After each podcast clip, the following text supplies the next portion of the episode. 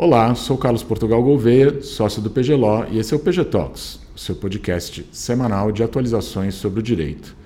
Nessa semana, para encerrar a nossa série sobre arte, tecnologia e direito, nós temos como convidado o advogado Luiz Guilherme Valente, que é doutor em Direito pela Universidade de São Paulo, conselheiro do CONAR e também professor de propriedade intelectual e autor desse incrível livro sobre direito, arte e indústria que a gente sugere que vocês, eventualmente aqueles que tiverem interesse, leiam posteriormente, porque vai ser um ótimo complemento de toda a nossa série. Luiz Guilherme, seja bem-vindo ao nosso podcast e muito obrigado por ter aceito o nosso convite. Professor Carlos, eu que agradeço aqui a oportunidade de poder bater esse papo com vocês e falar desse tema que é tão caro para mim. Então, Luiz, vamos direto ao assunto. Né? Acho que a hipótese do seu livro é super interessante é, a ideia de que, olha, no passado, né, talvez realmente em algum momento tenha existido uma diferença no direito entre o que a gente chama hoje em dia de direito autoral e direito da propriedade industrial. Mas que no mundo moderno talvez isso já não faça mais muito sentido, mas o direito realmente não se adaptou a essas transformações. Você poderia explicar um pouco melhor isso, né? Qual era esse período histórico, o que foi mudando na nossa vida até hoje e por que, que o direito não, não conseguiu acompanhar? É importante a gente ter em mente que a divisão da propriedade intelectual ela não é uma coisa nova. Né? Ela existe desde que os institutos que a gente conhece hoje, como direito autoral de um lado e propriedade industrial do outro, surgiram. E por que, que essa divisão surgiu desde o começo? Porque quando esses institutos foram originados, você tinha uma divisão muito clara entre o que era arte e o que era indústria. Né? A arte ela era, de uma forma geral, produzida menos numa lógica de mercado e pensando-se numa ideia de uma expressão do indivíduo, né? pensando-se numa ideia de expressão da personalidade, com aquela figura de autor que é um pouco mítica até, como aquele cara meio boêmio, que não está muito preocupado com a remuneração, em ganhar dinheiro com a própria obra. É nesse cenário que a gente vai ter o surgimento desses institutos de forma separada. Acontece que, de pelo menos um século para cá, as coisas mudaram muito. Né? Se a gente olha a evolução da arte no século passado, e quando eu falo evolução da arte, eu não estou falando só de um ponto de vista conceitual, eu estou falando mesmo das formas de produção, das dinâmicas econômicas, das funções que a arte exerce na sociedade. A gente teve uma série de movimentos que foram mudando bastante o papel da arte e aproximando ela de uma lógica comercial, de uma lógica de mercado e também uma, de um, de, aproximando da criação de itens utilitários. E, Luiz Guilherme, acho que um dos conceitos mais legais que você trabalha no seu livro é o conceito da economia criativa. Né? Então, queria que você explicasse um pouquinho melhor para a gente o que, que, seria essa economia criativa, né? por que, que ela mudou tanto a nossa vida e a relação entre a arte e o direito? Não tem uma definição única do que seria economia criativa, né? mas de uma forma geral, o que eu tento trabalhar no livro é, são justamente indústrias que ascenderam, que, que se baseiam sobretudo na comercialização de ativos intelectuais, de, de bens artísticos. E quando a gente fala disso, a gente está falando de uma série de indústrias diferentes. Isso vai desde a indústria do audiovisual até os mercados de artes plásticas, que viraram grandes fontes de investimento e especulação. A gente fala também de outros tipos de, de, de mercados, como o mercado fonográfico e musical, que hoje é, ele passa a ser distribuído em plataformas digitais que tem uma lógica econômica muito diferente de, de, mesmo meio século atrás. Então a gente está falando de uma série de indústrias diferentes que têm em comum o fato de se basearem em ativos intelectuais, em bens culturais e artísticos, e que entre si são indústrias que muitas vezes têm lógicas econômicas muito diferentes. A lógica econômica do audiovisual é completamente diferente da lógica do mercado fonográfico que é diferente da lógica do mercado de obras de artes plásticas, do investimento em obras de artes plásticas, por exemplo. É, e o que a gente percebe, né, que às vezes até para a gente explicar, né, para os alunos, por exemplo, sei lá, que o Walt Disney, ele é um autor, né, até queria depois que você explicasse um pouco essa sua o conceito que você usa também, né, do, do autor romantizado, né? Será que o Walt Disney é um autor romantizado, né? Para pessoas que cresceram vendo, na verdade, só o nome de uma empresa que chama Disney, elas nem pensam que por trás algum dia existe um autor isolado, né? E falar que a Disney, de repente, não é uma indústria, não deve ser regulada da mesma forma né, que outros tipos de atividades econômicas, parece uma maluquice, né? Até porque é, essa economia criativa que você descreveu, para muitos países, ela é a principal economia né, de alguns, alguns países. Então, eu queria que você descrevesse um pouquinho melhor aí essa figura desse autor é, romantizado, é, porque acho que é algo que, que nos ajuda a entender como as coisas foram mudando né, ao longo dessas últimas décadas. Com certeza. Quando surgem ali as primeiras formas de direito autoral, né, da forma como a gente conhece hoje, a noção que se tinha na época de autor, da figura de autor, era esse criador individual, essa pessoa que criava para expressar a própria personalidade, que não estava muito ligada na, no aproveitamento econômico da obra. E hoje a gente vê que, claro, essa figura, isso que eu chamo de autor romantizada, essa visão romantizada do autor para a base filosófica do direito autoral. E é claro que esse autor continua existindo hoje, mas ele talvez não seja mais o único. Né? A gente tem o trabalho dois conceitos na obra que são o do artista empresário e da empresa artística. E o que querem dizer esses conceitos? De um lado, é o artista que passou a tanto produzir para o mercado, como a ter uma forma de, uma, de um papel de CEO. Né? Ele passa a gerenciar a, a coordenar o trabalho de uma série de outras pessoas e muitas vezes ele próprio não executa a obra, ele só tem a ideia conceitual e a gestão do, da produção dessas obras. E no mundo das artes plásticas, por exemplo, a gente vai ter alguns exemplos de, de artistas que, que têm essa figura, que, que desempenham esse papel do, do artista empresário, como Jeff Koons. Né? E aí tem até uma frase é, que se popularizou bastante de Andy Warhol, que foi um dos expoentes do, do popismo, de que a arte, é, de que ganhar dinheiro é a forma suprema de arte. Né? É, e então a gente vai ter de um lado essa figura desse, desse artista empresário, que não é só das artes plásticas, isso está no audiovisual, isso está no mercado fonográfico, e a gente vai ter também a empresa artística, né, que é aquela empresa que também vai produzir bens, é, bens artísticos, né, criações intelectuais e vai comercializá-los.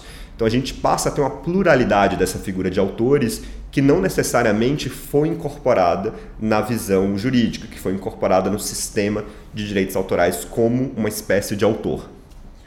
É, e Andy Warhol, por exemplo, na própria obra, né, ele traz a indústria para dentro da obra dele, vira um tema da obra da obra dele, então é quase como se a própria classe artística já reconhecesse que essa, essas barreiras já tivessem sido superadas há muito tempo, né? E eu queria entender com você, assim, é, que acho que a sua explicação, acho que ela é bastante convincente de que isso de fato aconteceu, só que é, na, nas faculdades de direito a gente continua estudando que existe uma diferença muito significativa. Quais são os problemas que existem nessa discrepância né, entre a forma como o direito está se relacionando com essa realidade do, do mundo da arte e dessa economia criativa que você trabalhou? Muito além de uma discussão conceitual, filosófica, do que é a arte, do que é criação utilitária industrial, a gente tem problemas práticos na aplicação dessa divisão da propriedade intelectual em dois grandes regimes. Por quê? Esses dois grandes regimes eles são muito distintos entre si. A proteção que é dispensada pela lei para os direitos autorais, né, ou seja, para as obras artísticas, científicas e literárias, é uma proteção muito diferente daquela que é concedida para os registros de marca, as patentes de invenção e os registros de desenho industrial, por exemplo. E quais são essas diferenças? Né? Sumarizando um pouco, resumindo um pouco, a gente tem que os direitos autorais eles têm uma concepção muito de proteger o indivíduo nessa né, figura de artista individual que cria para expressar a sua personalidade. Isso se reflete, por exemplo, nos prazos de proteção, que, como regra, para os direitos autorais são muito maiores do que para os regimes da propriedade industrial. Então, quando a gente fala de direitos autorais, a gente fala, como regra, de uma proteção durante toda a vida do autor e, depois da morte dele, por mais 70 anos. Já nos regimes da propriedade industrial, de uma forma simplificada, a gente vai ter prazos menores tem uma exceção que são as marcas, mas enfim, também precisam ser renovadas para que você tenha uma proteção estendida. Mas como regra, os prazos para os direitos autorais são maiores do que para os regimes da propriedade industrial. E não para aí, né? Os direitos autorais eles vão ter uma proteção tanto patrimonial econômica como uma proteção de ordem moral. A gente tem para os direitos autorais, a gente não precisa de um registro para que as obras sejam protegidas, né? A proteção surge a partir do momento em que a obra é criada enquanto na propriedade industrial, marcas, patentes, desenhos industriais, eu preciso necessariamente de um registro. Só para ilustrar alguns exemplos de como a lei trata esses dois tipos de criações de formas muito diferentes. E talvez lá nos séculos 18, 19, começo do século 20, fosse, fosse mais simples de ter essa divisão, porque era mais fácil dizer: não, isso aqui é uma obra artística, isso aqui é uma criação utilitária ou um produto industrial. Hoje, essa linha está muito tênue. Né? A gente tem, eh, mais uma vez, nos referindo aqui às obras de artes plásticas, né? a gente, todo mundo que conhece exemplos como o Urinol de Duchamp, né? uma, uma criação industrial que foi colocada de forma irônica numa exposição de obras artísticas. Mas a gente tem isso em outras indústrias do que eu chamei de economia criativa. Poxa, eu tenho hoje é, obras audiovisuais sendo produzidas a partir de Big Data, por exemplo. Né? Para o streaming, pensando, a partir da plataforma de streaming, eu capto as preferências do consumidor e eu crio uma obra talvez menos para uma expressão artística pessoal de um indivíduo só e pensando em atender uma demanda de mercado. Então faz sentido a gente ter tratamentos tão diferentes nesse cenário? E segundo ponto, como é que no caso concreto eu diferencio? Não, isso é uma obra artística, direitos autorais, ou isso é uma criação utilitária? E isso se reflete em uma série de indústrias que são economicamente muito relevantes hoje. Talvez o maior exemplo seja um design e a moda. A gente já tem no Brasil uma judicialização relativamente grande quanto à proteção de artigos de moda. Tem uma série de decisões é, em disputas sobre é, titularidade e plágio em, em peças de vestuário, de lingerie, é, em, em sapatos, bolsas. E a gente tem o judiciário brasileiro, ora decidindo de uma forma, ora decidindo de outra. Ora dizendo, isso aqui pode ser protegido por direito autoral, ora dizendo, não, isso aqui você pode no máximo ter uma proteção por um, se você tiver um registro de desenho industrial, ou se você registrar uma marca, eventualmente uma marca tridimensional. Isso gera insegurança jurídica em indústrias que são economicamente muito relevantes hoje no nosso país. E Guilherme, realmente quem acompanhou a nossa série viu, né, vários empreendedores falando dessas dores, né? Talvez não com tanta técnica, mas ficando claro que eles no dia a dia sofrem com esses problemas. Então acho que a, a minha questão para vocês, que acho que pode ser a questão de muitas pessoas que estão nos ouvindo, seria quais foram as possíveis soluções que você encontrou para esses graves problemas na sua pesquisa? Essa é a pergunta de ouro, né? E aqui, inclusive, eu, eu, é importante eu deixar de lado qualquer pretensão de dar uma resposta única e universal. Porque como a gente discutiu aqui, a gente está falando, quando a gente fala de economia criativa, a gente fala de uma pluralidade de indústrias diferentes que muitas vezes têm lógicas comerciais e econômicas próprias que são distintas entre si. Então eu acho que a gente nunca vai ter um modelo de um, um, um tamanho serve para todos, né? One size fits all, porque isso vai depender de uma série de especificidades. O que eu tentei olhar na tese é, na, na pesquisa que deu origem a esse livro, é, tá, temos algumas críticas aqui a, a, a, configurações dos direitos autorais e da propriedade industrial. Temos alguns modelos alternativos sendo propostos, como Creative Commons. E esses modelos eles endereçam o problema que eu identifico como problema central aqui, ou seja, uma dificuldade de adaptação dessa divisão da propriedade intelectual para um cenário de economia criativa. E a minha conclusão é que essas soluções é, mais endereçadas, como por exemplo Creative Commons, como uma espécie de modelo alternativo aos direitos autorais, elas não resolvem este problema. Então, se a gente for tentar resolver esse problema que eu identifico como macro, né, ou seja, que não está não está ligado a indústrias específicas, mas essa própria divisão, a gente vai ter que ter uma abordagem mais ampla. E para isso eu tentei traçar algumas diretrizes que pudessem levar para essa para um dia, quem sabe, a gente chegar numa solução. Acho que a principal ponto aqui que a gente tem que pensar é repensar o fundamenta, a fundamentação, perdão, o fundamento de cada um desses regimes. Né?